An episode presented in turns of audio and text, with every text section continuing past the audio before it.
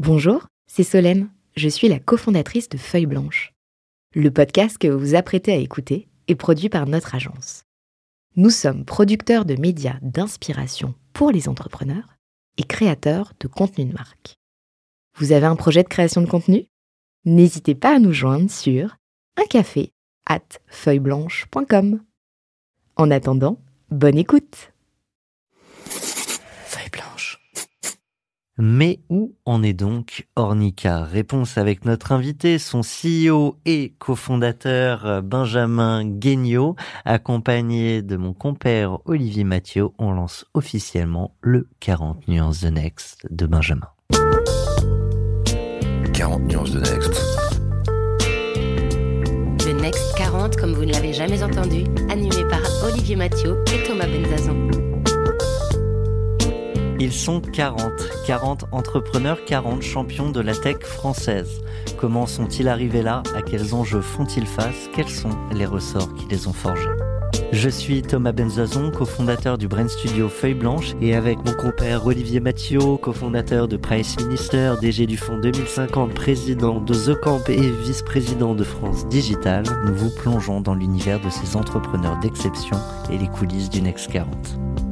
Ils répondront à nos questions, à celles d'invités surprises, tout comme à nos partenaires que sont La Tribune, Madines, France Digital, La French Tech, Oracle et Neuflise OBC. Vous en voulez plus? Abonnez-vous sur vos plateformes de podcast préférées. N'hésitez pas à nous laisser un commentaire, à nous donner les fameuses 5 étoiles pour ensemble exploser les algorithmes et faire rayonner les entrepreneurs. Alors moi j'en veux plus, je veux plus de Benjamin Guénaud et je veux plus de bonjour, on s'est même pas salué. Bonjour Benjamin. Salut Thomas. Bonjour Olivier. Bonjour Thomas, bonjour Benjamin. Salut Olivier. Alors euh, on va parler euh, maintenant de d'Ornicar, donc c'est une une très belle entreprise française qui a, qui a intégré récemment le, le Next 40. Donc Benjamin Guignot, tu es le président et cofondateur. On, on, reviendra un petit peu sur l'historique. Je crois que c'était créé en 2013 avec un associé qui n'est plus à bord. On pourra revenir sur ce, mmh. sur ce sujet-là. Euh, donc euh, qu'est-ce que c'est qu'Ornicar? Ce sont des, au départ, je pense plutôt des cours de code en ligne, mais aussi une innovation sur le fait de faire appel à des, à des enseignants indépendants. Il faudra revenir parce que ça, ça a évolué pas mal depuis, ouais. depuis demi, demi, début 2013, pardon. Euh, sachant que c'est un secteur qui est relativement encadré donc je pense qu'il a fallu lutter aussi hein, contre la régulation et euh, de cette profession-là en particulier.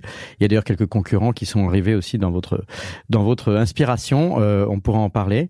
Euh, donc il y a 100 millions d'euros qui ont été levés il y a exactement un an, en avril 2021, donc c'était une levée de fonds en une grosse série C menée par KKR, un, un, des, un des très très gros fonds internationaux américains connus avec des Français aussi hein, qui ont suivi d'Invest, BPI via son fonds aussi Large Venture je crois, et, l'AIA et, et, on pourra citer tous les autres. En tout cas j'ai relevé qu'il y avait eu 146 millions d'euros de levée depuis le début ouais. d'Ornicar, si le, le, chiffre est bon. Bravo. Euh, et je crois qu'à l'étranger, maintenant, Ornicar aussi est devenu On-Road. Est-ce que c'est le, le, nom qui est, ouais, qui est effectivement bravo. retenu euh, Alors, j'ai essayé de voir. non, mais j'avais noté qu'il y avait l'Espagne, l'Allemagne. Je ne sais pas s'il y a encore d'autres pays. L'Allemagne, on a fermé. donc. D'accord. Ok. Euh, il y avait également des projets de diversification sur, pour lancer d'autres produits comme l'assurance automobile. Alors, je ne sais pas si ça. Alors là, ça a dépassé le stade de projet, mais ouais. D'accord. Ça serait intéressant de voir euh, bah, comment est-ce qu'on évolue dans, dans, ce secteur de l'automobile qui est euh, qui est pas mal bousculé aussi malgré tout quand on regarde de, l'intégralité de, de, de, ce marché. En tout cas, l'objectif 2021, puisque maintenant on est en 2022, ça avait, qui avait été annoncé de plus de 70 millions d'euros.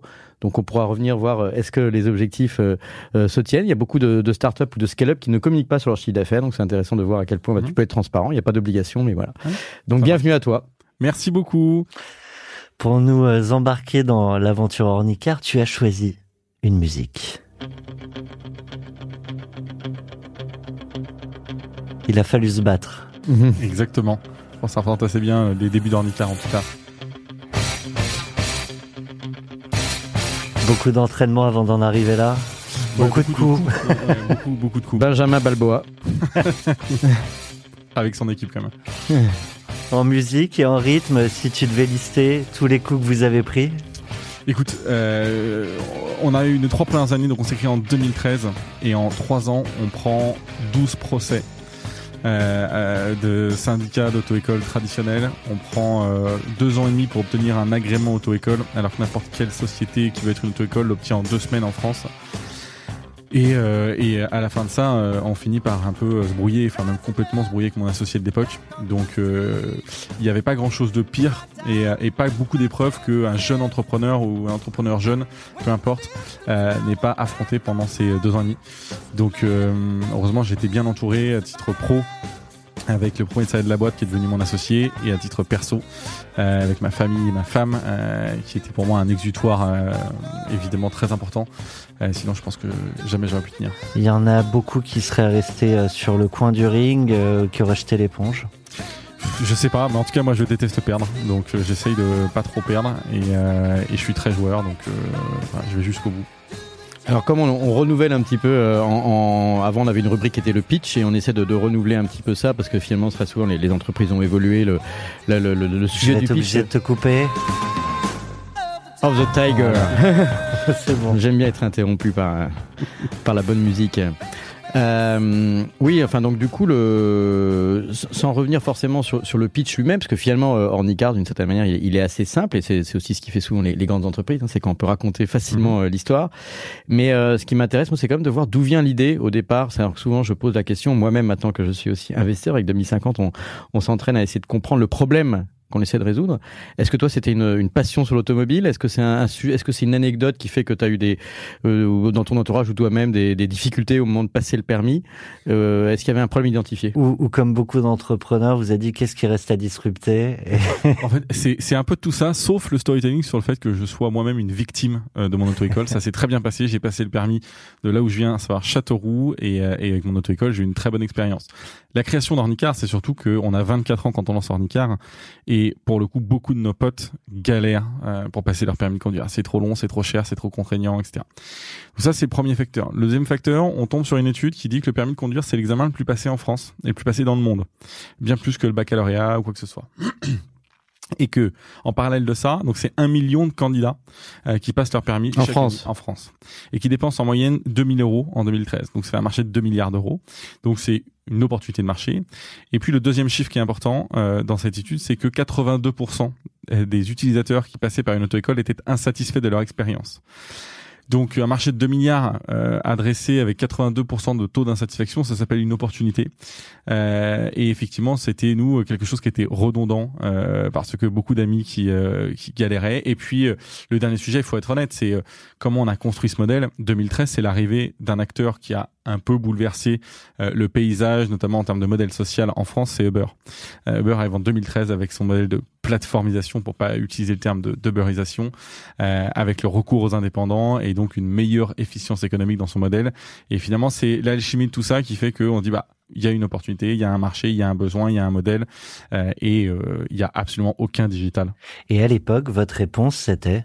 Ornicar. Ornicar, euh, commencez par. C'est pas le Ornicar d'aujourd'hui. C'est presque, en tout cas sur l'auto-école, finalement, euh, même si on a changé, on a pivoté entre temps, on est revenu à la base euh, sur ce qu'on avait au début. Au début, on voulait vraiment être une auto-école disruptive, donc proposer une alternative, une alternative pardon, aux auto-écoles traditionnelles, donc avec du code de la route, mais de la conduite. La conduite, elle était là dès le début. On voulait emmener les gens au permis de conduire avec une solution qui est plus digitale et moins chère. Donc ça commence par le code de la route qui est notre premier euh, premier le premier produit quand on passe au permis de conduire puis ensuite cette euh, cette marketplace entre enseignants de la conduite et candidats au permis de conduire qui a voilà. ça a été notre idée de départ et c'est l'idée qu'on exerce aujourd'hui sur notre business unit éducation. Effectivement, euh, on s'est rendu compte avec le temps que pour être une auto-école, il faut avoir, enfin très rapidement, avec pour être une auto-école, il faut être euh, agréé, avoir un agrément d'auto-école qui est délivré par le la préfecture de votre lieu d'établissement.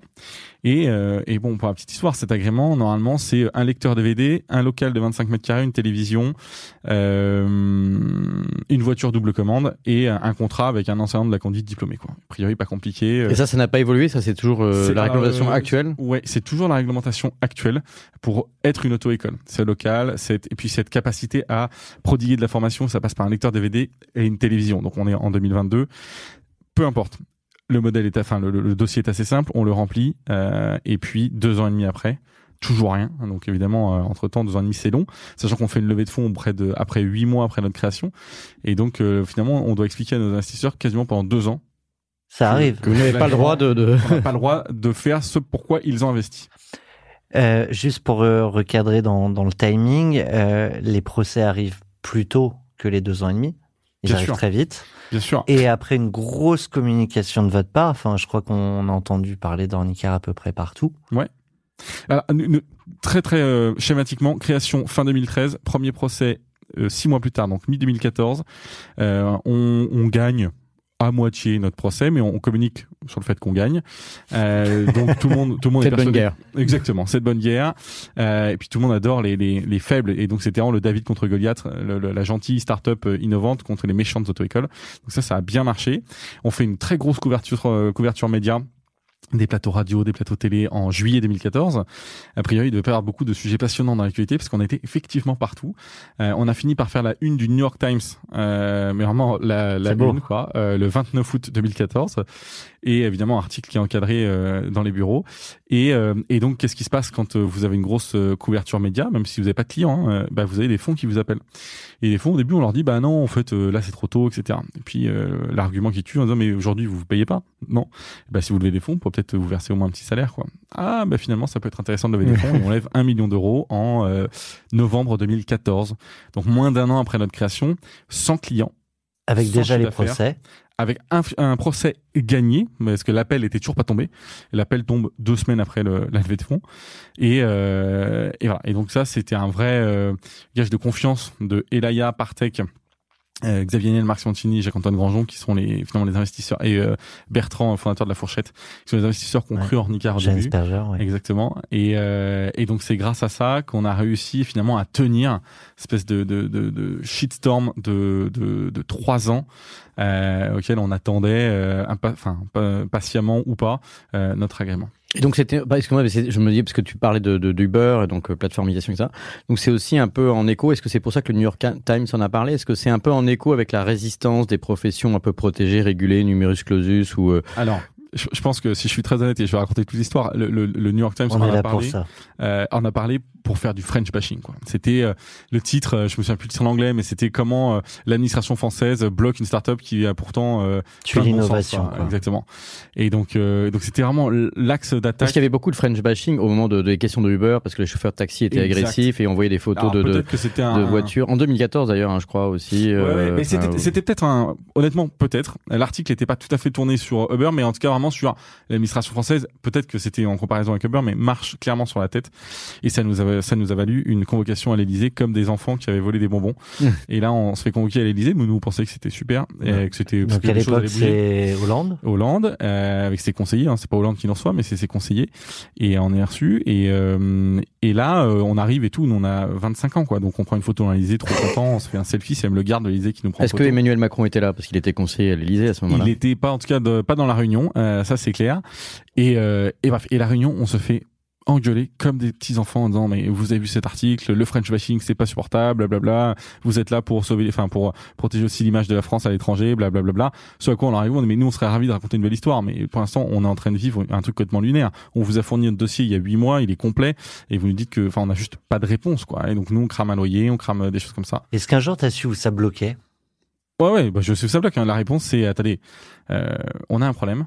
C'est que les auto-écoles, c'est comme les ambulances, c'est comme les taxis, ce sont des professions véhiculées. Et nous, on veut pas que les auto-écoles, elles, aillent bloquer des préfectures. Et donc, pour la paix des ménages, on préfère ne pas vous répondre, parce que vous n'êtes rien. En fait, Ornicar, ce qui est vrai, c'est à l'époque, vous n'êtes rien. Mais au moins, on se met pas à dos les auto-écoles euh, traditionnelles qui... euh, Qui ont un pouvoir de nuisance, quoi. oui. Exactement, c'est histoire de pouvoir de nuisance. Et donc, euh, et donc dit bah voilà, vous êtes un peu la- la- malheureusement, vous êtes un sacrifice pour la paix sociale. Quoi. Évidemment, ça, ça, quand on est joueur, on n'aime pas du tout cette réponse. Et, euh, et donc on la raconte à tout le monde. Et donc c'est là où ils se sont dit mais en fait ils sont petits, euh, mais ils ils nous ont, font chier. nous Ils ont aussi un pouvoir de nuisance. Exactement. Et donc voilà. Et donc on prend la photo pour pour finir sa petite histoire, on se fait défoncer. On prend la photo, on la page sur nos- on la poste sur notre page Facebook Ornicar à l'époque où il n'y avait pas beaucoup de gens. Et on dit bah voilà, on est on fait le, le- le- la cause avance du permis de conduire, etc. Le lendemain, euh, deuxième de couverture, notre photo en gros dans le Figaro en disant les auto-écoles traditionnelles folles de rage parce que Ornicar après huit mois d'existence euh, sont euh, reçus à l'Élysée alors qu'elle ça fait quatre ans qu'elle demande. Et là on se fait Ils réappeler. avaient pas le- le dessous de l'échange, euh, on se fait défoncer une nouvelle fois euh, par, euh, par l'Élysée. Donc voilà, donc ça c'est la petite histoire qui nous a appris à mieux communiquer euh, et à mieux gérer notre image. Enfin, c'était- de- pas si mal comme communication.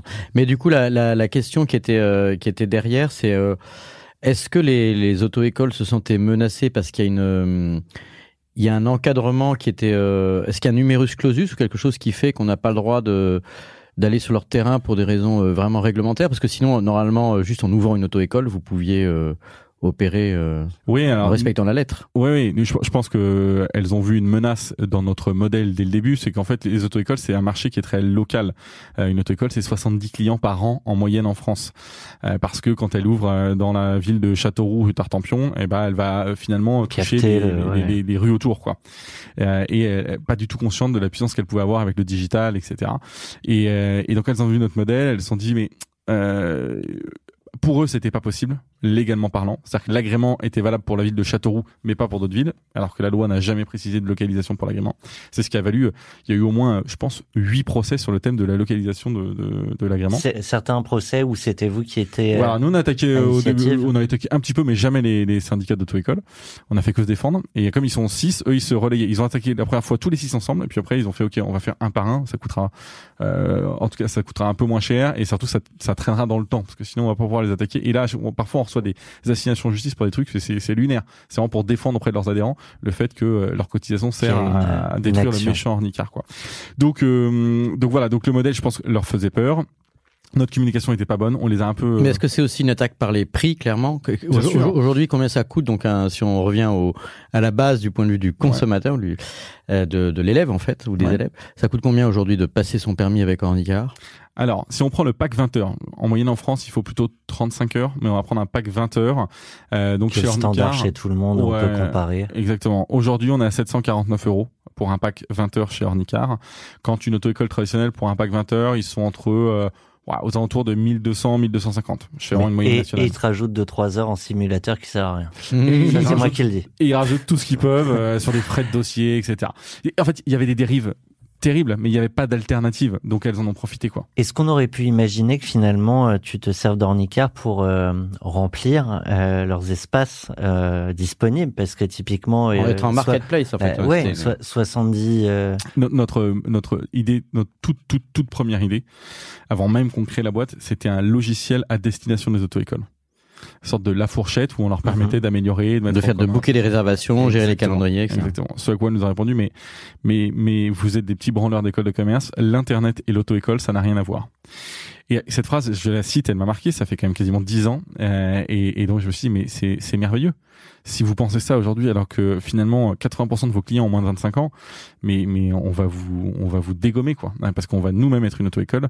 Et alors, si vous êtes persuadé qu'il n'y a pas besoin d'internet dans votre formation, euh, on a de beaux jours devant nous quoi. Donc euh, donc voilà. Il y a des phrases comme ça qui te... Clairement, ah bah celle-ci elle marque. Hein. Non, mais il y a- en fait, il y a énormément de professions qui se sont si menacées. Évidemment, on, on pense bien par Amazon. Ou nous, quand on lançait Price Mister il y a très longtemps, on allait voir des libraires et ils voyaient Amazon comme un concurrent. Et nous leur dit, mais non, on peut vous amener des clients. En fait, vous allez pouvoir envoyer des, des livres, des disques, etc. Et, euh, et le, et le parcours est assez long, effectivement. Ouais. euh. et du coup, vous avez jamais collaboré avec les avec les syndicats? Est-ce qu'il y avait des, il y a eu Alors. des voies explorées ou pas? Avec les syndicats, jamais. Avec quelques auto-écoles. Aujourd'hui, on a quelques auto-écoles qui sont clientes sur notre plateforme pour les- leurs heures de trou, quoi. Donc elles disent oui, bah ça, ça nous paye un peu moins bien chaque heure. Euh, Mais néanmoins, par contre, euh, ça... ça- nous évite de rien gagner parce que nous, on a des enseignants qui sont salariés, donc euh, quand qui travaillent ou qui travaillent pas, moi, je dois verser un salaire. Et, et ici, je veux dire, c'est que les auto-écoles sont pas euh, finalement, euh, on voit peu de, de gérants d'auto-école euh, rouler en Ferrari, quoi. Euh, les, auto, les gérants d'auto-école, ils ont du mal à joindre les deux bouts. C'est le modèle qui est mal fait. C'est qu'ils ont euh, des charges liées à l'obligation d'avoir un local, euh, l'obligation, enfin même pas l'obligation, mais le, le fait de recourir à des enseignants salariés, etc. Et avoir une capacité d'accueil de clients, parce que le numéro clausus, il n'est pas sur le nombre d'auto-écoles, mais il est sur le nombre de places d'examen attribuées aux auto-écoles Ah oui. qui vient limiter leur capacité de croissance.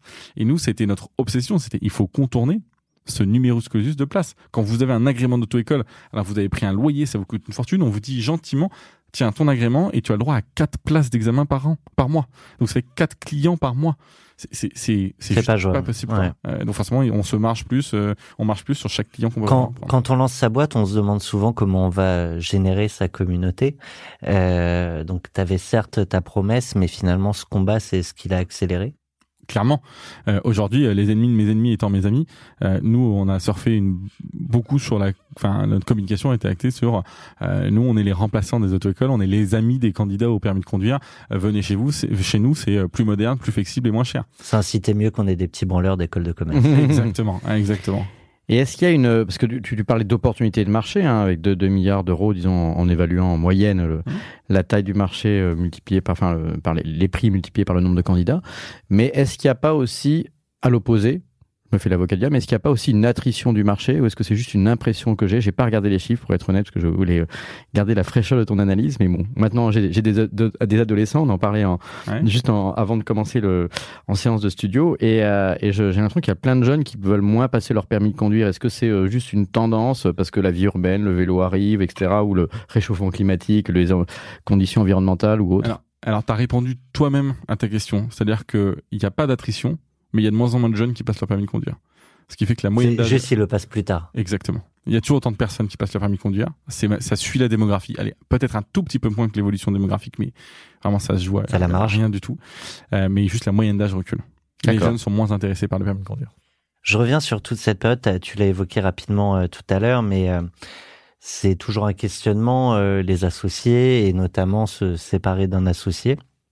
C'est avec le recul, au- au-delà de comment ça s'est passé, peut-être que vous êtes l'un et l'autre très très transparents sur euh, sur l'histoire, mais c'est la pression de tous ces procès, de la vision que vous aviez qui qui risque pas d'arriver suffisamment tôt, qui qui en qui fait qu'on en arrive là? Il y a- il y a plein de sujets. Je pense que on, on a fait deux erreurs. Je sais pas, je le, évidemment, on se voit plus beaucoup. Hein. Euh, on a fait deux erreurs. Je pense que, et ça c'est très personnel, mais qu'il faut pas qu'il y ait d'association à 50-50. Je pense qu'il doit y avoir un chef euh, ou une chef Qui peut trancher le qui peut échéant. trancher en cas de désaccord. Et là, on était à 50-50, il n'y avait pas de chef. Euh, et donc, je te trouve, même si c'est euh, euh, 49-9 et 51, 1. Euh, c'est- un point qui est important, première chose. Deuxième chose, euh, effectivement, on traversait des, des mois compliqués parce que les assignations, c'était pas, euh, vous risquez qu'on, je sais pas, de, de, de, de, payer 1000 euros de- d'amende. C'était euh, 50 000 euros d'amende, 12 mois de prison ferme, interdiction de monter une boîte parce que c'était exercice illégal de la profession, etc. Bon, c'est une assignation, on sait, enfin, on sait. On a 24 ans, euh, on n'a pas de clients, pas d'argent. Quand on sort le premier procès, on a beau savoir que les mecs ils, ils chargent la mule euh, en termes de, de, de Oui, c'est jamais agréable. mais c'est jamais agréable quoi. Donc c'est de la pression, euh, voilà. Et donc je pense qu'on supporte pas tous la pression de la même façon. Euh, on s'est donc écarté géographiquement. Euh, mon associé de l'époque est parti vivre à Nantes, Euh, et donc forcément avec euh, cette distance géographique au lancement d'une boîte, euh, la vision a divergé de façon inévitable jusqu'à un moment où on n'a pas pu trouver de convergence dans nos visions. Sans chef, il a fallu que les investisseurs deviennent euh, les décideurs et finalement ce juge de paix euh, qui dit ok bah c'est la vision euh, de euh, enfin, le CEO 1 ou le CEO 2 euh, mais il faut qu'on tranche parce que les deux n'arrivent plus à travailler ensemble. Il y a beaucoup de boîtes qui plantent euh, justement pour des questions de divergence en- entre associés. Qu'est-ce qui fait que Ornicar est, est toujours là On aurait dû planter. Très honnêtement, on aurait dû planter s'il n'y avait pas eu euh, euh, Flavien, euh, qui est mon associé d'aujourd'hui euh, et qui était le premier salarié de la boîte. Et euh, parce que émotionnellement, euh, c'est quasiment ce que j'ai vécu de plus difficile, la rupture avec un associé. euh, on se connaissait bien, etc. Donc c'était très compliqué. Parce que Ouais, ça a été douloureux. Ça n'a pas été euh, euh, On associe Voilà. souvent ça au mariage. Bref, exactement. C'était vraiment compliqué. Et donc euh, Flavien a dit bah voilà moi euh, moi je prends je choisis plutôt la vision de Benjamin. Euh, je suis sûr qu'on peut faire des choses super etc. Et donc il m'a redonné toute l'énergie. Il a travaillé énormément. Il c'est quelqu'un d'extrêmement fort et brillant. Et, euh, et c'est lui qui a qui a m'a aidé et qui a reconstruit Ornicar euh, après euh, cette espèce de d'ouragan euh, de euh, deux ans et demi de procès plus une séparation d'associés plus évidemment on avait quasiment cramé sinon ce serait pas marrant euh, toute la première levée de fonds qu'on avait faite quoi. Donc les, les investisseurs Comment on va chercher les seconds du coup pour le deuxième tour de eh table ben, eh ben, on galère parce que les investisseurs nous disent ok bon bah euh, on va choisir Benjamin euh, et Flavien et pour reprendre et mais en revanche on vous donnera pas d'argent quoi. Euh, je dis ah ben oui mais ça alors moi j'avais c'était pas du tout prévu ça. Moi je vous ai présenté un plan euh, il y avait de l'argent qui allait avec. Il me dit non, non ils ont sorti une blague à l'époque enfin ils étaient tous euh, rigolaient tous autour de la table ce qui me faisait rire maintenant je la comprends mieux mais en disant euh, vous verrez euh, enfin tu verras euh, sans argent on prend des bien meilleures décisions et donc effectivement c'est ce qui s'est passé ils nous ont pas donné d'argent et là ça a été on a eu trois mois, on avait trois mois de cash devant nous, donc en avril on pouvait plus payer les salaires. Et en fait, on prend des bien meilleures décisions. C'est quoi les décisions? Les décisions, c'est que on, ah, on avait plus peur de rien. On a menacé la, tout ce qu'il fallait, c'est l'agrément, chose qu'on avait toujours pas. Et donc là, on s'est mis à faire euh, attention. Euh, on a fait des menaces à peu près à tout le monde euh, pour dire notre dossier est complet, notre dossier est conforme. Il faut qu'on donne, euh, nous donne l'agrément. Et donc euh, voilà, on- à l'époque, on était, on avait touché un prêt BPI euh, 500 000 euros euh, qui étaient souvent adossés à une levée de fonds, donc la première levée de fonds. Donc vous avez le ministère de l'économie qui vous accorde un prêt. Alors, c'était pas le même gouvernement, je, je préviens, hein, euh, qui vous accorde un prêt euh, BPI de 500 000 euros. Puis en face de ça, vous avez le même gouvernement, mais un autre ministère qui dit bah Ornicar, il n'aura pas d'agrément. Donc d'un côté, on vous donne 500 000 euros, c'est de l'argent des Français quand même, hein, la- l'argent de BPI. Et puis d'un autre côté, on vous empêche d'exercer. Donc forcément, vous cramez ces 500 000 euros euh, à ne rien faire. C'était, c'était, c'est vraiment jeté par la fenêtre, quoi. Et donc là, vu qu'on avait déjà démontré notre capacité à être présent dans les médias, on a dit mais est-ce que vous voulez vraiment que tout le monde soit au courant euh, que euh, la BPI finance et l'intérieur bloc, quoi? Je pense pas que les médias soient vraiment, euh, enfin en tout cas les Français soient ravis d'entendre ça. Et bizarrement, deux semaines plus tard, on a obtenu notre agrément. Euh, et voilà. Donc euh, donc c'est c'est une histoire qui est qui est Rapport de force. ouais, qui a un rapport de force qui au bout d'un moment euh, trop enfin pour la, vulgarité mais trop bon trop con. Et, là on s'est dit bon on va arrêter d'être bon. Et, je me souviens tout le temps. C'est ça a été un moi j'étais pas là mais on m'a raconté cet, événement. Euh, c'était un de nos conseillers qui était là à cette réunion avec Emmanuel Macron ministre de l'économie. Euh, qui a dit mais je crois pas on a fait euh, on a travaillé sur des projets d'évolution législative pour donner du cadre à la concurrence enfin ouvrir le cadre pour la concurrence des auto-écoles. Euh, et ils ont toujours pas l'agrément mais il n'était pas au courant. Il était ministre de l'économie à l'époque hein. et, et là il prend son téléphone il appelle Bernard Cazeneuve et il dit mais je crois pas le dossier Ornicar euh, donc apparemment Cazeneuve un peu emmerdé euh, au bout du fil il dit ouais non mais tu sais c'est compliqué c'est école etc et euh, et là euh, Macron euh, aurait dit euh, il est hors de question que l'administration régule l'économie. À partir du moment où le dossier est conforme euh, à la réglementation on laisse la concurrence se faire. Et euh, deux semaines plus tard on avait notre agrément le 31 mars 2016 voilà. Après trois ans. exactement exactement un peu Patience et longueur de temps font plus que force ni courage, même s'il a un petit coup de force et un coup de rage. Là, ça- ça a on avait pu le choix, aider. on était vraiment à poil. Quoi. Euh, on, on a évoqué rapidement les, les différents modèles par lesquels vous êtes passé. Est-ce qu'il y en a qui ont pas marché du tout, euh, d'autres qui ont été pour le coup particulièrement porteurs? Alors, là aussi, euh, donc, pendant ces deux ans et demi, on n'a pas euh, regardé notre montre en attendant que le temps passe. quoi. Euh, donc on s'est rendu compte que le code de la route, on pouvait le faire sans l'obtention d'agrément. Donc on dit, OK, on va lancer notre offre code de la route. Aujourd'hui, vous avez des éditeurs que tout le monde connaît, des grands éditeurs de, de code de la route. Euh, je ne dirais pas leur nom, mais euh, vous achetez un livre de code de la route, c'est souvent, euh, voilà, il y, en a, y en a deux ou trois. Et, voilà. et donc on va voir ces éditeurs, et puis on leur dit, bon, bah, comme toutes les autocols de, de France, on dit, bah, on va vous acheter votre solution, puis on va et la revendre distribuer et ouais. voilà distribuer et là non non et non donc trois noms trois éditeurs trois noms plus de possibilités en disant euh, euh, en fait on a et en off c'est on a reçu un courrier des autocols traditionnels le premier qui bouge avec vous donc avec Ornica, Il perd son chiffre d'affaires. il perd son chiffre d'affaires avec les autocols traditionnels. Donc ils disent bah nous on peut pas, c'est trop risqué, etc. On peut les comprendre. Ah non, je peux les comprendre. Évidemment, je les ai attaqués hein, pour refus de vente. Euh, ce à quoi après ça s'est débloqué. Néanmoins, nous en parallèle, j'avais fait deux pistes quoi. Je les attaque Et je crée mon truc de et mon je côté. crée mon truc de mon côté.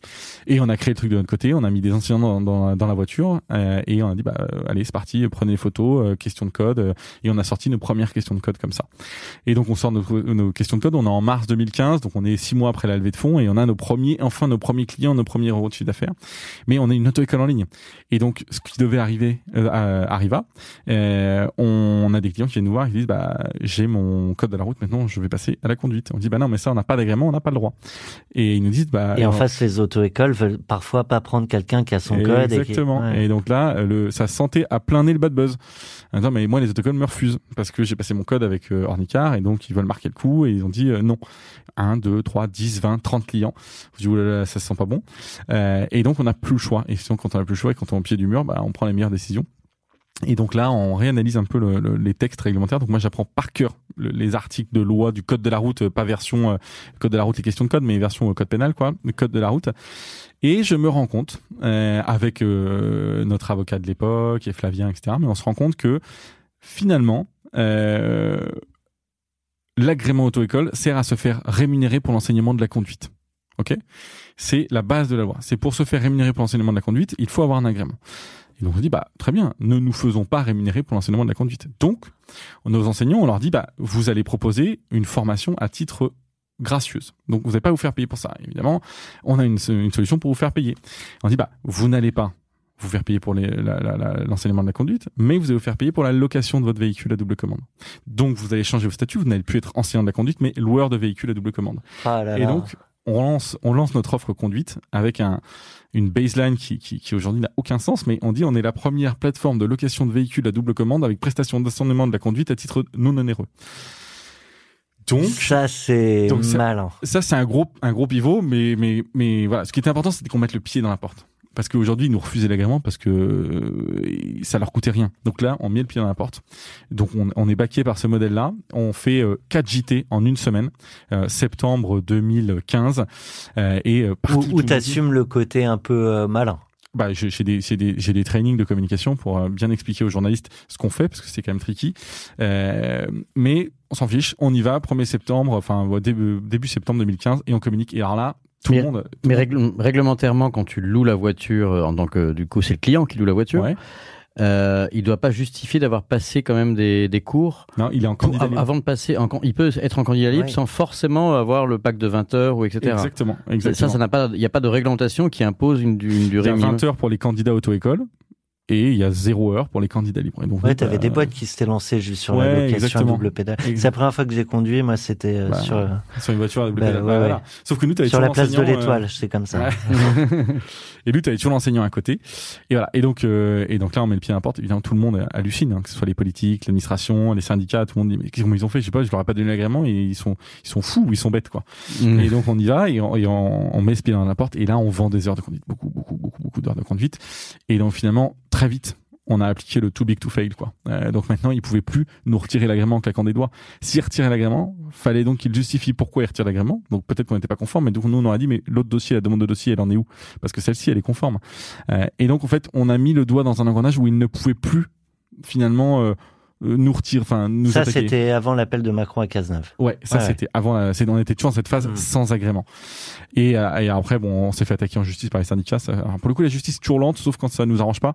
Et donc là, en trois mois, euh, on, on prend un abus de droit. Et donc en fait, ça s'appelle un abus de droit. Vous prenez plusieurs bouts de texte de loi et puis vous en faites votre propre sauce. C'est un abus de droit et donc euh, abus de droit et donc on doit changer. Euh, et donc là, on est en, en décembre 2015. On reçoit cette euh, défaite de procès. Alors pour vous, c'est moins la fête parce que tous les euh, journaux titrent c'est la mort de l'auto-école en ligne Ornicar, blablabla. Euh, deux jours plus tard, on se, on se officiellement on se brouille avec mon associé de l'époque. Et donc janvier 2015, pas ouf. Euh, ouais, voilà, euh, clairement. euh, là j'étais à terre j'étais à terre et et heureusement euh, et heureusement on reprend la boîte euh, avec euh, avec mon associé. On dit ok on va redemander un agrément parce que là on était à Paris. Et donc là on fait euh, vous voyez Obélix qui va euh, qui va qui essaye de choper de la potion magique qui fait la queue euh, déguisée avec un casque. Et ben là on prend euh, notre nom. On s'appelle Ornicar euh, raison sociale. On dit ok on change. On s'appelle Marine Formation. Et euh, et on va pas demander à Paris on va demander à Nantes. Euh, et donc Marianne Formation va demander un agrément à Nantes. Mais trop content de notre trouvaille, hein. on se dit mais on est vraiment des génies. On dépose le dossier. Une heure plus tard, mon téléphone sonne en disant mais Monsieur Guignot, vous pensiez vraiment qu'on n'allait pas vous reconnaître? Et donc évidemment, on sait que c'est. Obélix. c'est vraiment, euh, c'est vraiment Obélix qui, qui essaye de prendre de la soupe, euh, de faire de la potion magique. Et donc on se fait griller. Bon bref. Et, et là pour le coup, euh, on est, on n'a plus le choix. Donc c'est là où on commence à sortir les crocs euh, et à mordre tout le monde.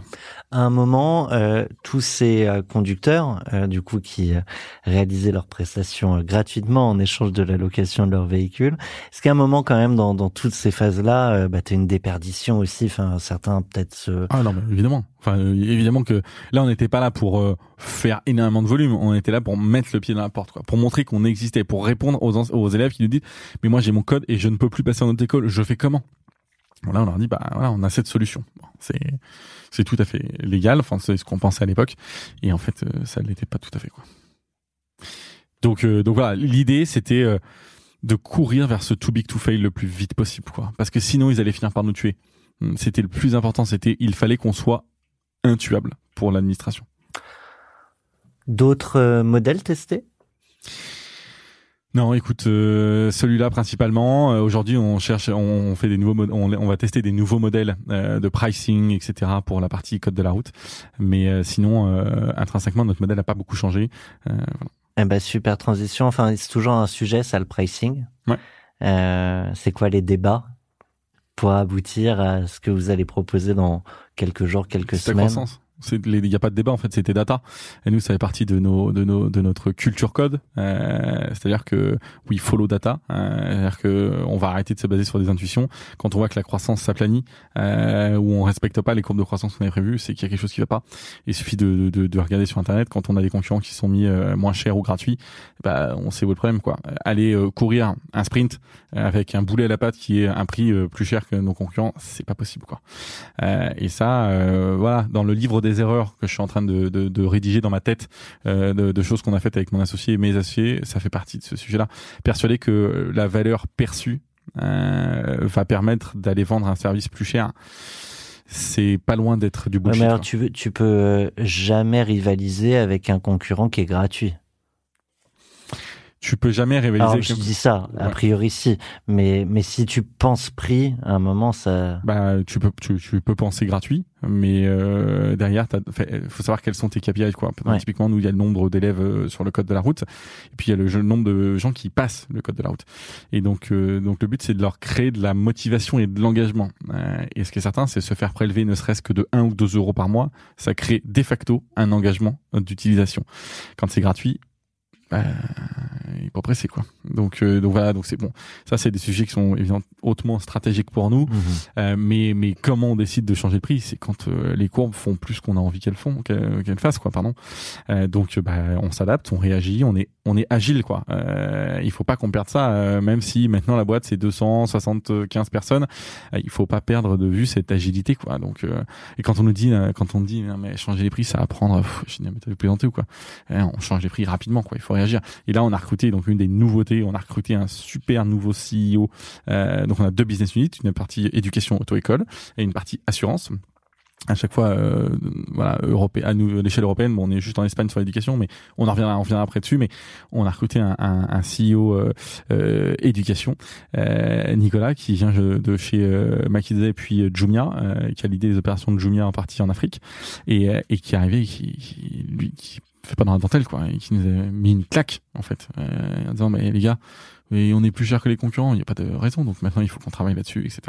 Donc, euh, donc voilà comment on prend ces décisions-là. Euh, on est là pour, euh, on est là pour jouer, on est là pour gagner. on veut bouffer le marché, on veut rayonner à l'échelle européenne et mondiale. et donc, il faut qu'on commence par bien faire nos devoirs sur notre pays, quoi.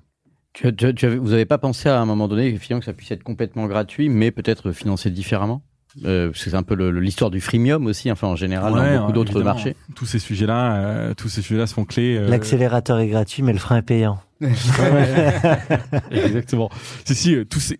En fait, il faut pouvoir les tester. Mais, mais, mais ces décisions sur le de prix sont, sont, des décisions relativement récentes. Quoi. Ouais, d'accord. Euh, mais on sera très souple, très agile. Euh, euh parce qu'aujourd'hui, euh, on a maintenant enfin, c'est un sujet très stratégique. Donc, si mon board entend, il écoutera peut-être, il aura peut-être des infos qu'il n'avait pas jusque-là.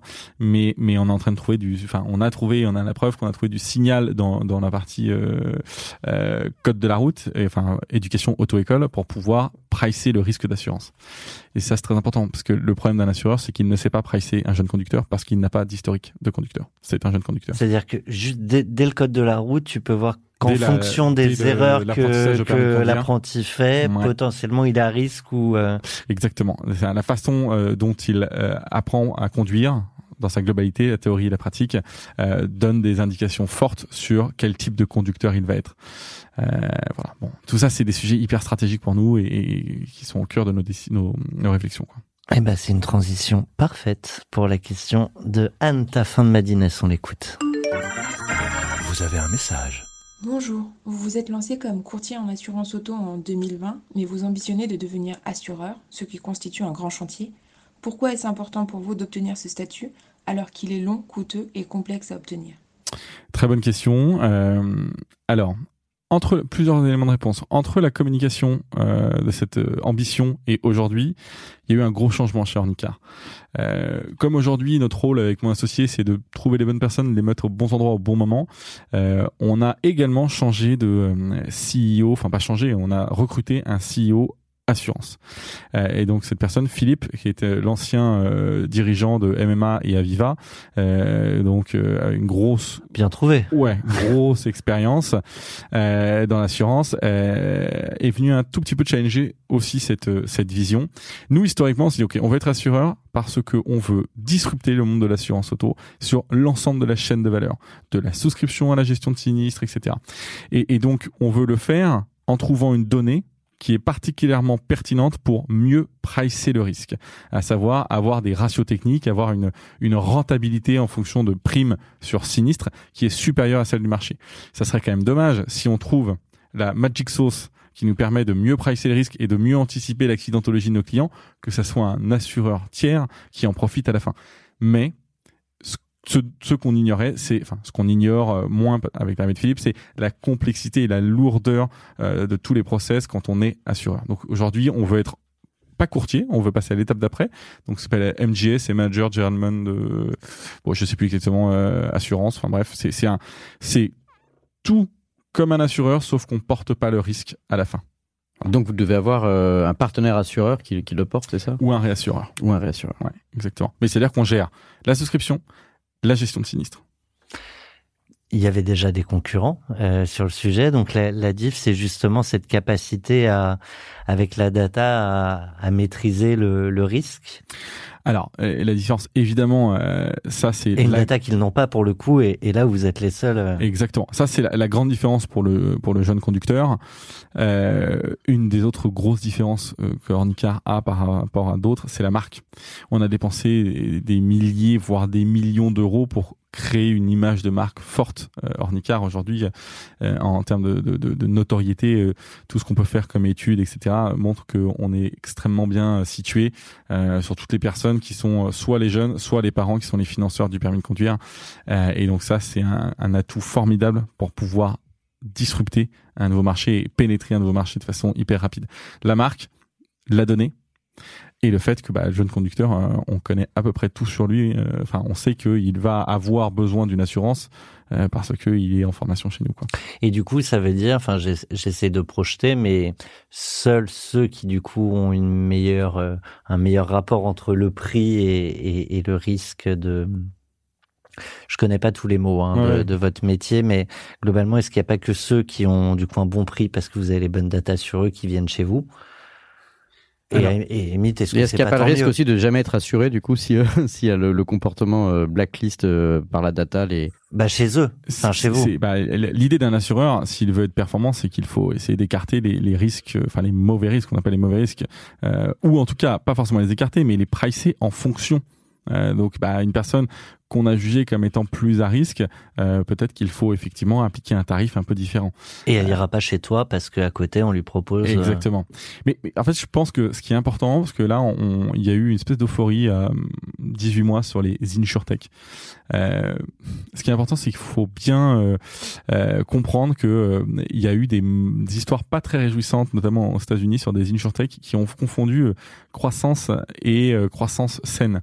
L'assurance, on vend pas une paire de chaussures, quoi. C'est-à-dire que moi, si je fais de la croissance euh, day one, là, enfin, on va dire euh, au mois de, on est quoi, mai, euh, je peux faire de très, une très belle croissance en mettant des prix pas trop chers, etc. Le problème, c'est Ça que se mesure deux, trois ans après. Exactement. ouais. Le risque, il vient me, me commencer à me grignoter les, les, les, les fesses euh, trois ans après et vient attaquer ma rentabilité, etc. Donc si j'ai souscrit du mauvais risque pendant deux, trois, quatre ans, j'ai pris un risque qui, qui- qui est colossal. Quoi. Et si on prend l'exemple d'une grosse boîte américaine qui s'appelle Roots Insurance, euh, qui a été quand même euh, introduit en IPO euh, euh, à 6 milliards après euh, 4 ans de- d'activité, donc bon, incroyable.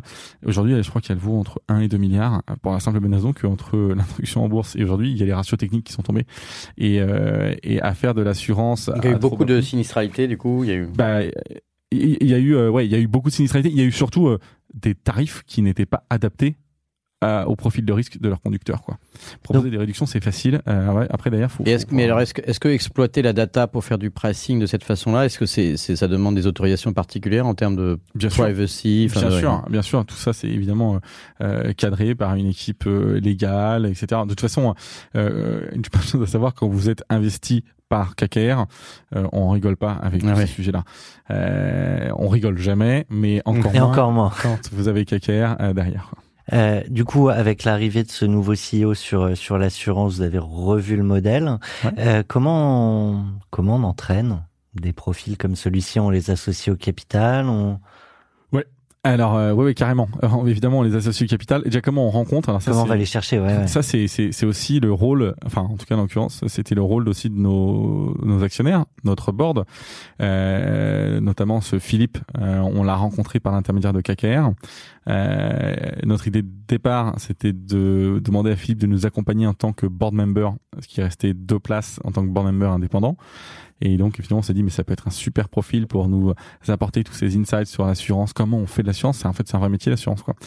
Euh, et, euh, et puis euh, après, je pense que c'est du fit humain. Donc moi, j'ai déjeuné avec lui en octobre et euh, je lui raconte en disant, mais voilà notre vision, etc. Et à la fin, est-ce que vous seriez intéressé pour nous accompagner en tant que board member? Ce à quoi il me répond non. Euh, il me dit, moi, board member, ça ne m'intéresse pas. En revanche, défoncer le marché de l'assurance auto en étant le responsable opérationnel euh, de cette euh, de ce projet, c'est avec grand plaisir quoi. Ça fait très longtemps que j'ai envie de dépoussiérer ce système-là, que je sais exactement ce qu'il faut faire et que vous avez les atouts qui sont indispensables et primordiaux pour pouvoir euh, attaquer ce marché. À savoir la marque et l'accès à un segment. Peu importe le segment, mais vous avez accès à un segment, celui des jeunes. Et, et là, euh, et là, la vie d'Ornicar a changé et encore plus celle de Assurance. Euh, et voilà. Et donc maintenant, la collaboration entre ce nouveau CEO et, le general manager qui est Damien euh, fait des étincelles euh, et permet à Ornicar de, de, de changer de catégorie. En tout cas, Ornicar Assurance de changer de catégorie. Ça m'amène à, à plein de questions. T'évoquais le board, euh, donc on a bien euh, conscience de l'intérêt du board. Est-ce qu'il y a des limites euh, au board et est-ce qu'on peut en attendre des fois en tant qu'entrepreneur? On se pose plein de questions sur comment on constitue le bon board et puisque finalement on leur demande pas trop ou peut-être pas assez. Alors, euh, moi, je suis redevable de mes actionnaires parce que ils m'ont apporté euh, les fonds euh, nous permettant d'arriver euh, à cette étape de croissance. Je n'attends rien d'autre de mon board.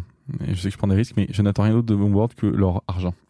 Et, et c'est, triste et c'est peut-être pas euh, une bonne chose, euh, mais euh, en attendant plus, j'ai toujours été un peu déçu. Et, euh, et je pense que euh, les, les board members, euh, qui sont les, les gens qui travaillent dans les fonds, gèrent énormément de boîtes. Euh, et, euh, et donc ont pas toujours euh, le niveau de, euh, de connaissances nécessaires sur nos problématiques très euh, business opérationnelles pour pouvoir nous apporter euh, l'éclairage qu'il faut. Donc euh, voilà, on Tout l'intérêt des indépendants.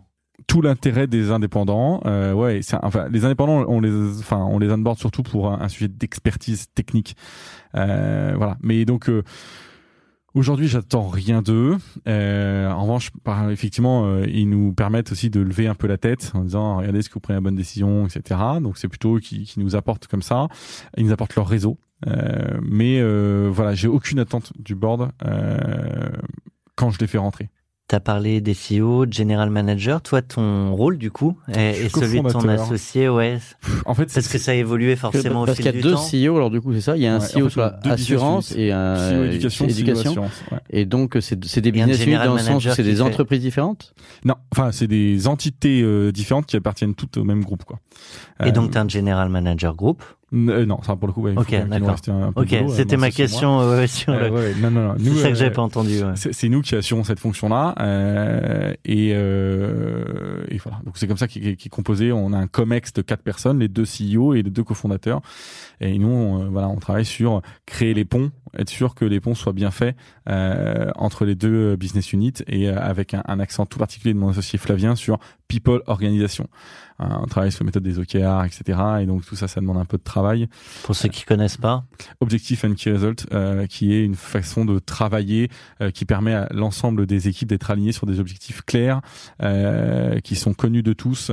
Euh, et nous, on a mis un rythme de euh, trimestriel. Donc tous les trimestres, euh, ça permet. à- Notre objectif, c'est que les équipes sachent ce pourquoi elles travaillent et quel est leur impact dans l'organisation en permanence.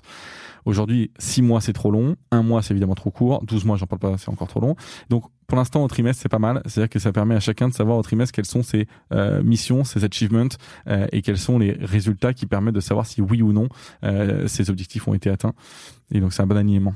t'as parlé de l'assurance. J'imagine que c'est des questions que vous êtes posées. Est-ce qu'il y a d'autres verticales possibles, euh, d'autres évolutions possibles pour Ornicar Évidemment, euh, moi je suis euh, et je pense que Flavien aussi et les deux aussi aussi. Enfin, nous sommes euh, très opportunistes et que on veut faire d'Ornicar une boîte qui a un impact énorme sur la mobilité.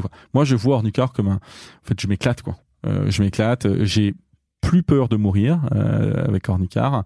Euh, tu parles de la boîte. Je parle de la boîte. Ça n'a pas changé ton rapport à la mort. Hein. Non, non, ça, ça, ça a pas changé le rapport à la mort, mais je pense que pour construire des énormes boîtes, il faut prendre des énormes risques euh, et que aujourd'hui, euh, peut-être qu'un jour on ira sur d'autres secteurs euh, d'activité, etc.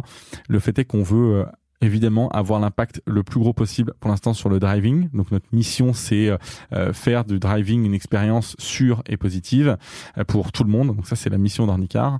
Euh, mais peut-être qu'un jour on dérivera vers d'autres sujets euh, assurantiels, d'éducation, je sais pas. Euh, mais, si, mais si je pense que tu sais mais que tu veux pas dire. C'est un peu tôt. Et on a encore un peu de travail sur nos deux core business aujourd'hui, mais euh, évidemment qu'on a des pistes. Ouais. Et nous on aime bien se projeter un peu dans aussi dans, dans, dans le monde d'après si on regarde le le marché en tant que tel, finalement, euh, tu disais qu'il y avait, pas moins de candidats, peut-être un peu plus, un peu plus âgés, mais est-ce que du coup, ça donne des perspectives différentes sur l'évolution, euh, pas tant de l'appétence pour le, permis de conduire, mais de, de l'appétence pour la mobilité, les, les, autres formes de mobilité? Ça pourrait être, je dis n'importe quoi, mais est-ce que vous avez pensé au, permis poids lourd, au permis, à tous les autres permis, euh, euh, y compris, euh, y compris moto, ou pourquoi pas bateau ou autre? Ou alors est-ce que c'est euh, plutôt l'expansion internationale? Enfin, quand, quand, on regarde, même sans révéler les plans, les plans les plus secrets, où est-ce qu'il y a le plus de d'opportunités de marché, pour reprendre ton terme? Aujourd'hui, donc ça va être, on, on, a recruté un nouveau CEO éducation, donc ça va, ça fait évidemment partie intégrante de sa de sa mission. On prend pas quelqu'un qui a autant d'expérience et qui est si fort euh, pour lui dire exactement ce qu'il doit faire. Euh, comme on est opportuniste, on n'ira pas développer le permis trottinette au Luxembourg euh, parce que la taille des marchés et l'opportunité n'est pas assez grosse. Voilà, donc, donc aujourd'hui le permis poids lourd, euh, ça ne nous paraît pas pour l'instant euh, en mai 2022 euh, être une opportunité suffisamment importante. Le permis moto, il y a quelques complexes, enfin des complexités opérationnelles pour venir au point de rendez-vous avec une moto, enfin deux motos, quoi, une moto pour le pilote et une moto pour le prof. et la moto à double pédale, pas encore. Pas encore. Il faudrait faire sur un sidecar, mais bon, c'est un peu plus compliqué. Donc donc voilà, aujourd'hui l'opportunité pour nous, c'est c'est se servir de l'éducation pour améliorer le comportement sur la route des jeunes conducteurs et des moins jeunes conducteurs. Voilà, ça c'est vraiment la clé et le faire dans un maximum de pays européens pour commencer. Pourquoi? Parce qu'il y a une scène de passeportage des autorisations d'être un opérateur dans l'assurance à l'échelle européenne. T'évoques la mission, t'évoques la, la vision et l'ambition aussi. On a justement une question de quelqu'un que tu connais très bien. Tu pourrais nous dire qui c'est? Vous avez un message. Salut Benjamin. Euh, D'abord, je voulais te dire que c'était un grand plaisir de travailler à tes côtés depuis de, de nombreuses années maintenant. Euh, et, euh, et j'aimerais donc en profiter pour te poser une question sur une des forces d'Ornicar aujourd'hui. C'est vraiment la puissance et la force de, de la marque Ornicar.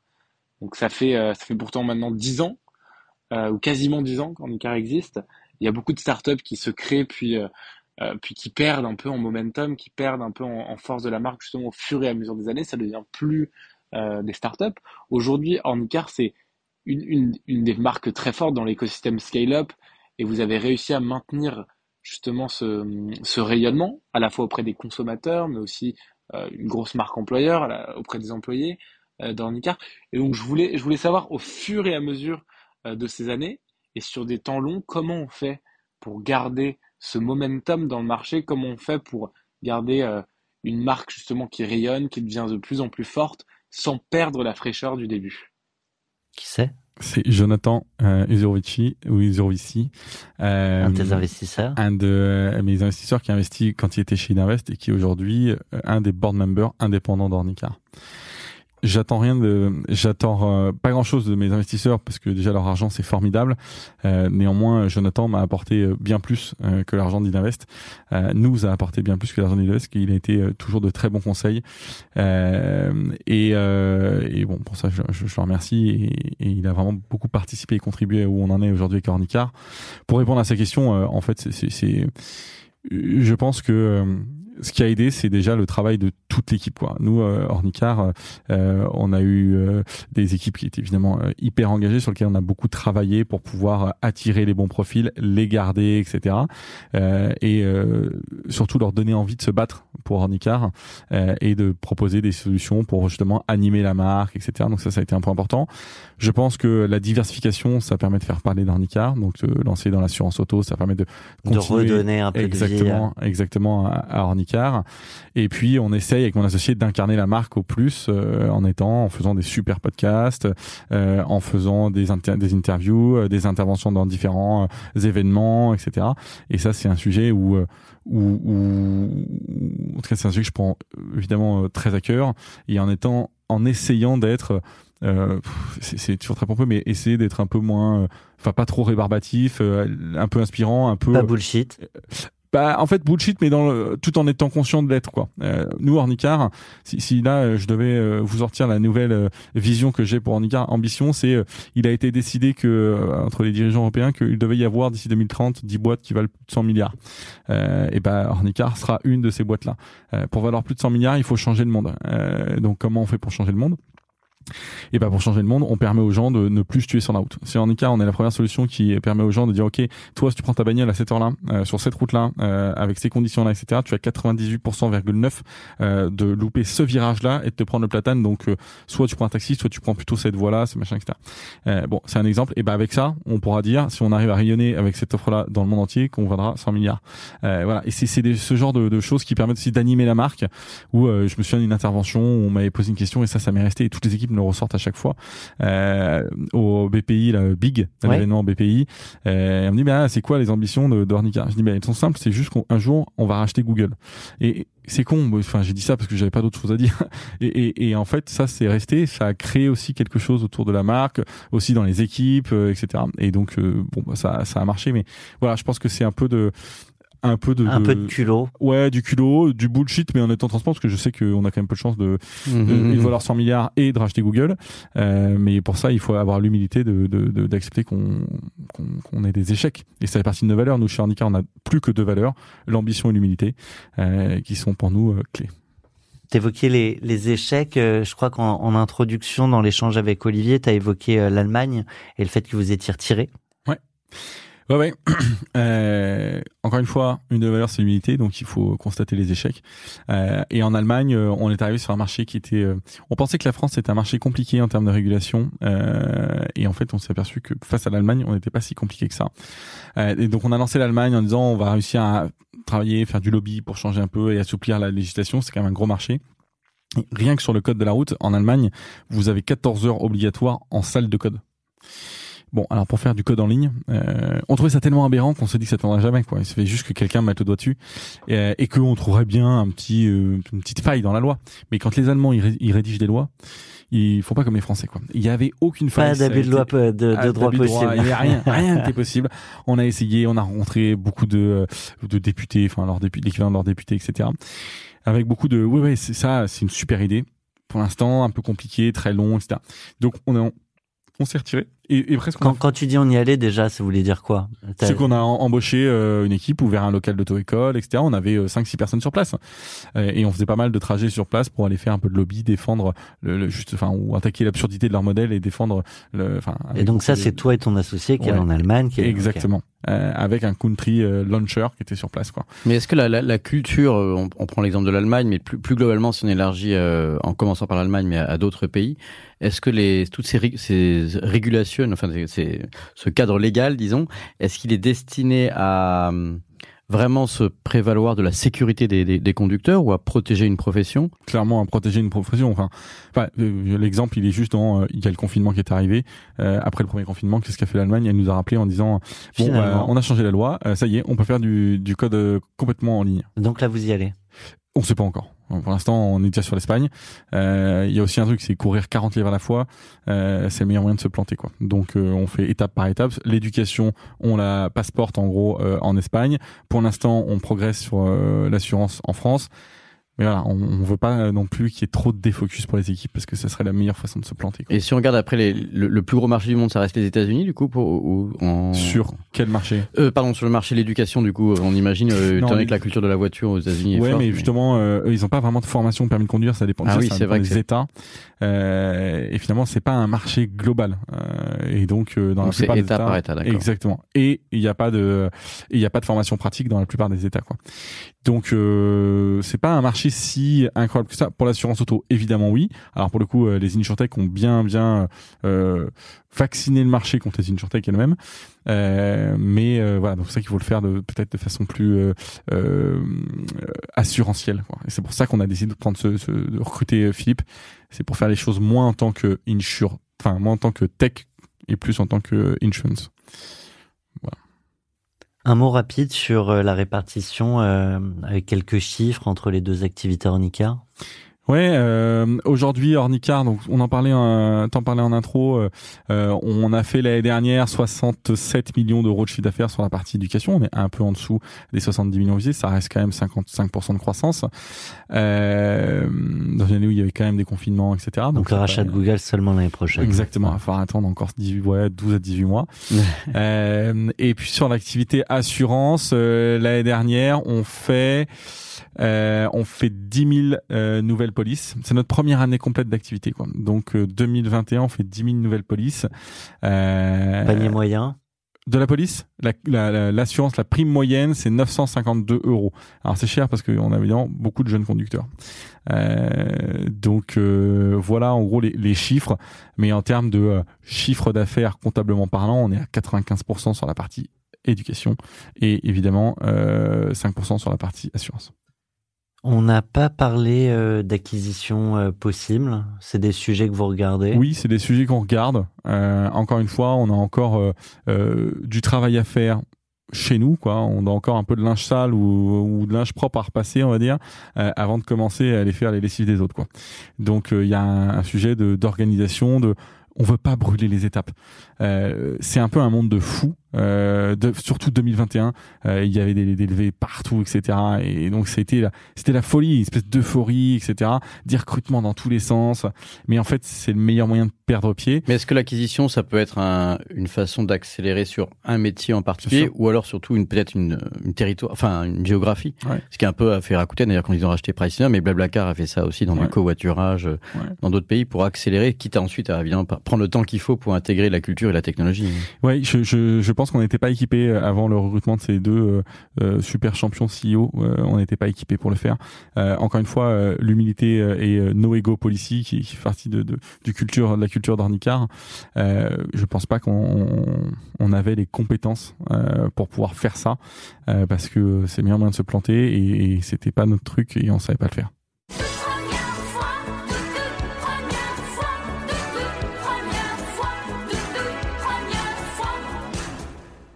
On a beaucoup parlé des débuts et, tes- et du coup de tes premières fois, euh, premier apprentissage, premier coup de culot.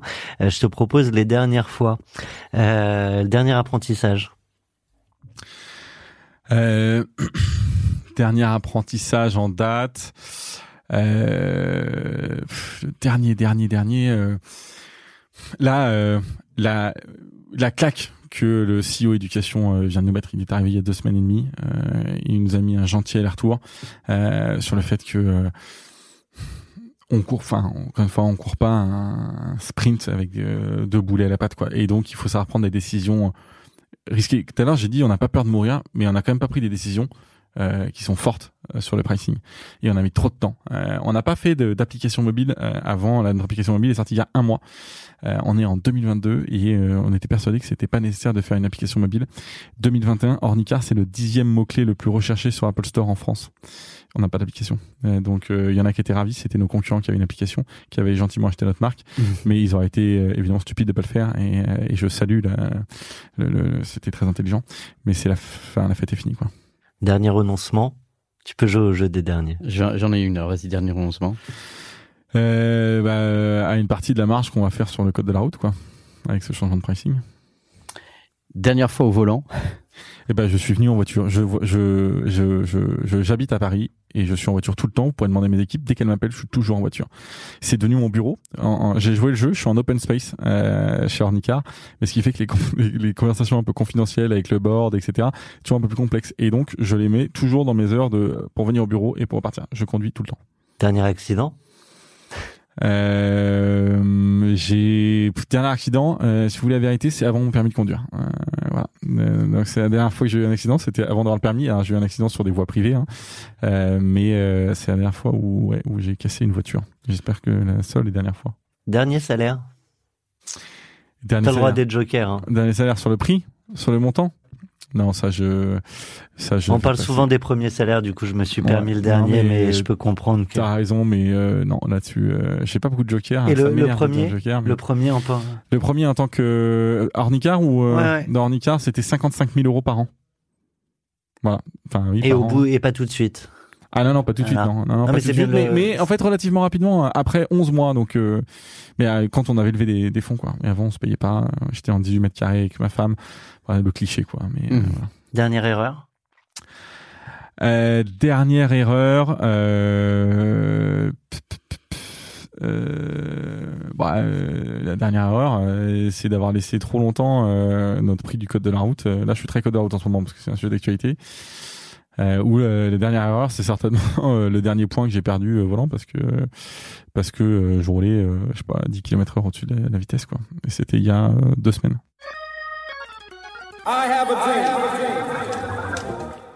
C'est Martin Luther King qui nous qui nous qui nous interrompt, enfin, surtout qui nous euh, le timekeeper, ouais, c'est le timekeeper, euh, Martin. Non, mais c'est vrai qu'on est on est sur euh, la perspective de réfléchir au, au, rêve d'après. Alors ça peut être racheter Google, mais moi ça me faisait penser au fait qu'il y a aussi des des réflexions sur la mobilité, même chez Google, hein, la Google Car ou chez tous les grands Gafa. Et du coup, l'avenir de la mobilité qui est souvent aussi toujours un peu interrogé que risque de réchauffement climatique, euh, encombrement urbain ou euh, pollution, euh, qualité de l'air, mais aussi parfois inefficacité, tout simplement parce que parfois pour aller d'un point A à un point B, si ça prend trop de temps ou qu'on trouve pas de place de parking, c'est pas toujours efficace. Et est-ce que, est-ce que du coup il y a une vision chez Ornicar qui se dessine derrière ça? Est-ce qu'il faut y réfléchir, anticiper? Euh, par exemple, la voiture autonome, si c'est un rêve ou pas, ou si ça devient des drones euh, ou des voitures volantes, comme dirait Peter Thiel. Est-ce que ça, ça, ça c'est des choses qui, euh, il y a la place pour l'anticipation ou du de l'intuition? Évidemment que de toute façon, c'est clairement une question que, que te pose KKR quand ils investissent hein, à la voiture autonome, etc. Bon, la voiture autonome, c'est pas moi qui le dis, c'était le CEO de, de, de Waymo. C'est euh, pour qu'elle ne soit qu'elle ne nécessite pas de la supervision humaine, donc si je crois niveau 5, euh, bah, en fait ça n'arrivera jamais. Ça n'arrivera jamais pour des raisons éthiques, euh, parce que un jour la machine va devoir trancher. Tant qu'elle cohabitera avec des piétons par exemple, et qu'il y a un accident qui est inévitable, est-ce qu'elle va devoir euh, écraser euh, la dame de 75 ans euh, ou euh, la dame de 25 ans avec une poussette. Ou écraser les gens qui sont dans la voiture. Enfin, ou laisser mourir le conducteur. Ou laisser mourir le conducteur. Donc, donc ça, il y a des problèmes éthiques qui fait que on n'y arrivera pas. En revanche, le permis va évoluer, la formation va évoluer vers comment on apprend à gérer une machine autonome, quoi, ou semi-autonome. Ou voilà. Donc, donc on y pense. C'est aussi pour ça qu'on s'élargit sur d'autres sujets, à savoir l'assurance auto. Et c'est pour ça que bah, dans les axes de, de de, pistes de, pistes pardon de réflexion stratégique évidemment euh, peut-être évoluer, sortir de la mobilité pure, euh, peut-être une stratégie pour Ornicar afin de réduire euh, cette exposition euh, et ce risque face aux évolutions souhaitables ou, pas de la mobilité. Donc comment ne pas devenir le Kodak de, du permis? Mais on le sera pas. on le sera pas. Voilà pour le monde d'après. Eh ben, juste, euh, euh, ouais, très récemment, euh, on a eu les élections présidentielles et on, on, a on a lancé cette rubrique Moi président pour donner la parole aux entrepreneurs qui ont un regard sur le monde. On parlait de, de la vision à, à long terme. Si demain je te nomme président, Benjamin.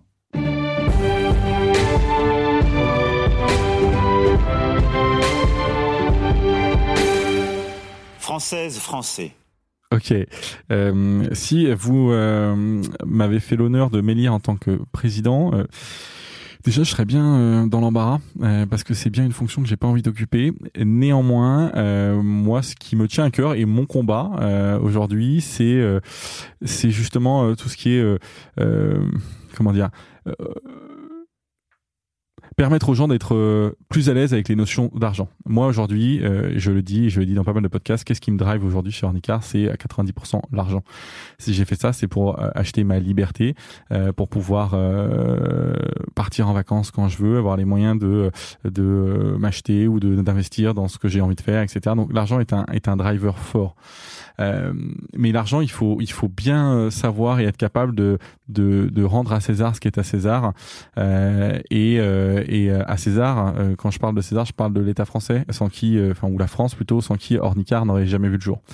Et donc je pense que moi, si je devais m'atteler à un combat, ça serait est-ce que ça c'est possible dans un monde merveilleux que les Français soient fiers euh, de payer des impôts, ne cherchent pas systématiquement à les gruger euh, et euh, que l'État, euh, je sais pas, mette sur un piédestal les gens qui gagnent beaucoup d'argent et donc qui payent beaucoup d'argent? Et je pense que voilà, aujourd'hui, et je le vois bien hein, dans, dans le, monde dans lequel j'évolue, etc., où il y a eu beaucoup d'investissements, de levées de fonds, de cessions, etc. Euh, bah, je côtoie des gens qui ont beaucoup d'argent, euh, et, et les, les premières questions, c'est comment t'as fait pour pour diminuer les impôts, quoi. Euh, et à partir du moment où ces impôts sont sains euh, et cohérent, c'est-à-dire que euh, une fiscalité à outrance c'est pas bon non plus. Euh, mais à partir du moment où c'est sain d'un côté, il serait normal que euh, tout le monde joue le jeu et paye ses impôts et en soit fier et, et ce qu'on et qu'on voilà et qu'on mette à l'honneur des gens qui contribuent aux impôts, qui payent beaucoup d'impôts, etc. Donc ce sujet de l'argent qui est un qui est, je pense, moins problématique aux États-Unis, euh, qui est plus problématique en France. Euh, surtout, moi, j'ai voilà, j'ai grandi dans une famille un peu euh, vieille France, aristo, etc. Et donc, c'est, je, je renie pas du tout ça. Et j'ai eu beaucoup de chance et beaucoup de, de valeurs que j'aime beaucoup. Euh, néanmoins, l'argent a toujours été un tabou, quoi. Euh, parler d'argent, c'est mal élevé. Alors que parler d'argent, si on veut faire vivre une famille, grandir en France, etc., c'est important. Et tout ça, ça va avec les impôts. Et puis, je finirai sur un exemple et, qui, une, une, anecdote qui m'a marqué. une fois, on a été donc à l'Élysée, euh, mais euh, c'était sous Emmanuel Macron pour le coup. Et puis quelqu'un nous reçoit en disant bah voilà, euh, on aime beaucoup ce que vous faites en gros. Euh, euh, si on peut vous aider dans votre déploiement, développement à l'international, etc. Sachez que bah, vous pouvez compter sur l'État français, machin, etc. C'est la première fois que je vais à l'Élysée pour qu'on me propose mon aide, enfin son aide. Sans se faire engueuler. Sans me faire engueuler. et donc j'étais assez surpris et tout. Je dis bah voilà, je vais réfléchir, mais effectivement il y a peut-être deux trois sujets. Parler avec des fonds d'investissement si jamais des besoin de, de, de, réassurance sur le cadre légal, sur le, le, le, le travailleur indépendant, blablabla. Tout un tas de sujets qui pourraient être éventuellement utiles pour nous. Et sur le parvis de l'Élysée, on me raccompagne. Et donc, c'est toujours un conseiller, hein, c'est pas du tout Emmanuel Macron, mais, mais le conseiller me dit, euh, et ça, ça, je l'oublierai jamais, il me dit, mais la seule chose que le président vous demande en échange, c'est le jour où vous aurez fait fortune, euh, vous restez en France, vous payez vos impôts en France, et vous vous souvenez que c'est grâce à la France que euh, vous êtes arrivé là. Et c'était assez fort. Et depuis, voilà. Moi, si j'étais président, si on me faisait confiance, pour ça, ça serait un de mes combats. C'est, mais soyons fiers de payer les impôts à condition que ces impôts soient bien utilisés, bien sûr. Donc si je résume mon projet, c'est que ma feuille d'impôt soit instagrammable. Ouais, non mais clairement, clairement, euh, un jour, mon rêve, mais je sais pas si je le ferai, euh, si j'ai le courage de le faire, c'est le jour où je vends ma boîte de publier le montant d'impôt que j'ai payé, quoi. Je sais pas si je le ferai parce que je veux pas que ça expose ma famille, etc., ou des choses comme ça. Mais si un jour j'avais la chance de vendre la boîte et, peut-être que peut-être que je le ferai. Il y a peu de chances que je le fasse parce qu'il y a trop de, c'est trop, ça, ça, peut quand même générer. En tout cas, ce qui est vrai, c'est qu'il y a cette image. Moi, j'y avais pas mal réfléchi aussi dans le cadre de France Vital, hein, parce qu'on est tous les deux administrateurs de France Vital avec Benjamin. Et, et je, me, je, me, posais la question au départ, parce que c'était François Hollande, de, du rapport à l'argent euh, en France et la, et la question. Alors, effectivement, il y a le rapport euh, aux impôts, et puis plus, plus globalement, après, il y a aussi un, un, un rapport un peu compliqué au succès. Alors, est-ce que ça vient euh, de la Révolution française, de l'abolition des privilèges Il y a un truc est-ce assez que va pas avec l'autre? Est-ce qu'on n'attribue pas l'argent au succès Du coup, euh, comme on... Bah, en tous les cas, il y a cette idée un peu tous des voleurs, quoi. C'est-à-dire que l'argent n'a pas forcément été mérité, mais c'est évidemment caricatural de le dire comme ça. Mais la réalité, c'est que très souvent, on cite assez rarement en France les entrepreneurs comme des exemples ou des, tu vois, des, des, des, des gens les plus populaires. On préfère euh, les footballeurs qui pourtant gagnent aussi beaucoup d'argent, mais mais les entrepreneurs en particulier la, la, sont parfois, enfin, le monde de l'entreprise et le monde de la finance sont souvent suspectés. Alors, il y a juste titre, hein, il y a eu des abus euh, dans le capitalisme et, du, capitalisme crapuleux. Mais c'est vrai qu'on a un petit, souci quand même avec ça. oui, ça fait partie effectivement de, de l'ensemble de cette réflexion autour de l'argent en général. Ne pas culpabiliser ceux qui ont réussi euh, et plutôt, euh, je ne vais pas dire les admirer, mais plutôt essayer de, de reproduire ce qu'ils ont fait. Enfin, ça fera que peut-être. Les rôles modèles, c'est pour ça qu'on fait 40 nuances de Next. Tout à fait. Alors on a on a évoqué euh, l'un de tes drivers, c'est euh, un teaser parfait pour la partie 2 euh, de 40 nuances de Next qui t'est consacré et, et, plus spécifiquement à, ton parcours et, et à ce qui t'anime. Je vous donne donc à tous et à toutes rendez-vous pour la partie 2 de Benjamin. 40 nuances de Next. Next 40 comme vous ne l'avez jamais entendu, animé par Olivier Mathieu et Thomas Benzazon.